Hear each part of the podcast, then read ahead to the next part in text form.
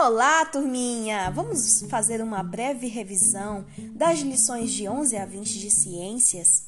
A nossa avaliação já está se aproximando. Dia 19 de agosto, nós realizaremos o teste do IAB de ciências e a avaliação de ciências. Na lição 11, nós aprendemos que o dia tem 24 horas. A Terra gira em torno de si mesma ah, lembrem também que o lado da Terra que o Sol ilumina é dia e o lado da Terra que não está iluminado pelo Sol é a noite. As estrelas ficam no céu o tempo todo. Nós não as, não as vemos durante o dia por causa do brilho do Sol. E na lição 12, semana e mês, nós aprendemos que a Lua gira em torno da Terra, demorando cerca de 30 dias para dar a volta completa. Nós vemos a face da Lua que está iluminada pelo Sol e virada para a Terra. Também descobrimos que a duração da semana e do mês está relacionada a este movimento da Lua ao redor da Terra. E as fases da lua, você sabe quais são elas? Lua nova, lua minguante, lua cheia, lua crescente. Na lição 13, nós, na lição 13, nós estudamos sobre o ano. Durante o ano, nós temos quatro estações: primavera, verão, outono e inverno. E há um dia muito especial, o dia do seu aniversário. É quando dizemos: completei mais uma primavera. O ano pode ser marcado de várias maneiras. Ele tem 12 meses e são 365 dias. Na lição 14, nós aprendemos mais um pouquinho sobre o calendário, que tem 12 meses. No calendário, permitimos encontrar qualquer dia do ano.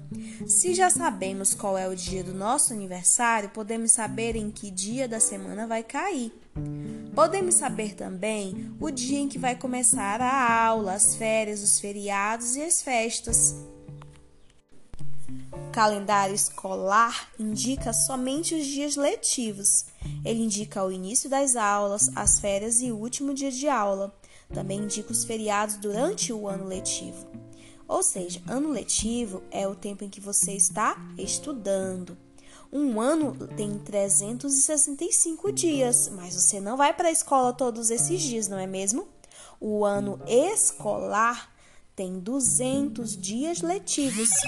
Nos outros dias não há aulas. Alguns calendários escolares também indicam recessos e dias de prova.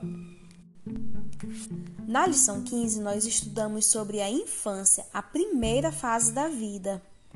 Nós percebemos que a vida começa no nascimento. Todas as pessoas passam por fases iguais durante o seu desenvolvimento. Uma linha do tempo mostra os acontecimentos na ordem em que ocorreram. Todo mundo foi um dia bebezinho, todo mundo nasceu sem saber andar, falar. E todo mundo já foi criança. Na lição 16, a pergunta é: de onde você vem? Como é o seu nome de família? Por que temos nome de família? O que você responde quando lhe perguntam de onde você vem? Antes de tudo, somos parte de nossa família. A família biológica são os nossos pais, aqueles que nos dão a vida. Também fazem parte da nossa família os irmãos, avós, tios, primos e sobrinhos. Mas nós também temos a nossa família. Algumas pessoas também têm famílias adotivas que não têm é, grau de parentesco biológico, mas como são adotivos, eles estabeleceram uma família. Há várias maneiras de representarmos uma família. Um desenho, uma foto, uma árvore genealógica. Foi o que nós fizemos no nosso trabalho de geografia, não é mesmo?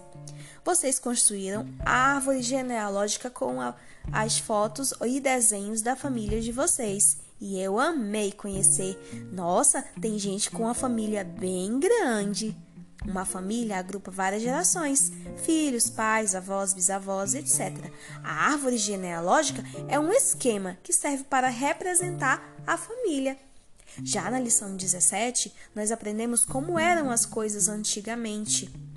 Ah, vocês viram que a Maria Fumaça, ela funcionava a carvão, não é mesmo? E depois nós vemos que hoje temos uma tecnologia melhorada, que é, por exemplo, o trem-bala. E os aviões? Eles eram mais pesados. Hoje temos uma tecnologia inovadora que permite que os aviões sejam mais leves e voem para distâncias muito maiores. Ah, e as barbearias e salões? Vemos as fotos de como eram esses estabelecimentos antigamente. Hoje, esses estabelecimentos contam com mais serviços sofisticados, atendem de, com maiores serviços o cliente e também os seus produtos são de maiores, maior qualidade e tecnologia. E como nós nos divertíamos antigamente? Com gramofone, com CD player, Hoje nós temos outras plataformas digitais e aparelhos mais inovados para ouvir música, assistir desenhos e filmes, como Chromebook, computador, notebook, TV e até mesmo nosso celular. Eu estou gravando esse Spotify através de um aplicativo no meu celular. O nosso modo de vida depende dos objetos e meios que, que nós utilizamos para viver. Os homens estão sempre mudando, aperfeiçoando, buscando novidades e inovações, não é mesmo? Lembram dos celulares de antigamente? Eles eram enormes, cheios de botões. Hoje nem tem teclas mais. Com o tempo e com os novos objetos, as pessoas mudam o modo de viver. Na lição 18, nós aprendemos sobre o que sobrou do passado, como podemos estudar a vida das pessoas que viveram antes de nós. Em todo lugar, nós podemos ver as marcas do passado. Nas casas, quadros, ruas, prédios, documentos e monumentos. Encontramos também essas marcas em objetos que usamos em casa, nas fazendas e nos escritórios. Antigamente não existia fotografia, mas muitos artistas registravam a vida das pessoas, a natureza e as cidades em quadros e livros. Nós sabemos também que há cidades históricas, bibliotecas e museus. As cidades históricas conservam monumentos do passado. As bibliotecas e museus guardam documentos, livros, quadros e outros objetos antigos. Eles guardam as marcas do passado e contam a história dos homens. As gerações passam, mas deixam traços. Encontramos as marcas do passado nos objetos do dia a dia, na construção, nas obras de arte, nas ruas, nos cemitérios. As marcas do passado ajudam a contar a história dos homens. Você já parou para pensar de como eram os objetos de antigamente? Hum, lá na lição 19 nós aprendemos sobre a linha do tempo e nós podemos também observar nas imagens da página 45 a cadeira de um dentista de antigamente e como essa cadeira evoluiu, não é mesmo? Ah, eu quero que você pesquise como era o ferro de passar de antigamente. E também deixe-me ver a bicicleta. Nossa, era bem diferente da que conhecemos hoje. E os salões de beleza, o secador, nos salões de beleza, o secador de cabelo que usavam para secar os cabelos das mulheres era enorme. Mas hoje é um aparelho de vários modelos, pequenos e médios, mas não é tão grande como antigamente. A linha do tempo nos permite entender o desenvolvimento dos acontecimentos ao longo do tempo. O que acontece hoje está relacionado com o que aconteceu antes, não é mesmo? Por exemplo, a história do nosso Brasil. Os primeiros habitantes do Brasil foram os índios, os povos indígenas, e nós carregamos essa marca, essa cultura. Em 1500 chegaram os portugueses. Essa é a data oficial do descobrimento do Brasil. Eles vieram pelo mar em pequenas embarcações, comandadas por Pedro Álvares Cabral. Então, nós temos vários acontecimentos importantes e podemos traçar a linha do tempo do Brasil. Em 1808, a família real de Portugal se mudou para o Brasil. Eles vieram em embarcações muito maiores. No ano de 1822, houve a independência do Brasil. Antes, ele era uma colônia de Portugal. E em 1889, houve uma outra mudança. O Brasil deixou de ter um imperador e passou a ter um presidente da República. Ah, na lição de número 20, que foi a última lição que estudamos, nós vemos sobre passado, presente e futuro. O que significam essas palavras?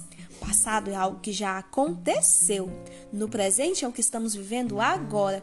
E futuro? Ah, já ouvi falar? Futuro a Deus pertence? É porque não sabemos o que vai acontecer. Hum, nem tudo, né? Podemos planejar algumas coisas, como, por exemplo, o retorno das aulas, dia 13 de setembro. Mas por enquanto, vamos estudar em casa, tá, pessoal?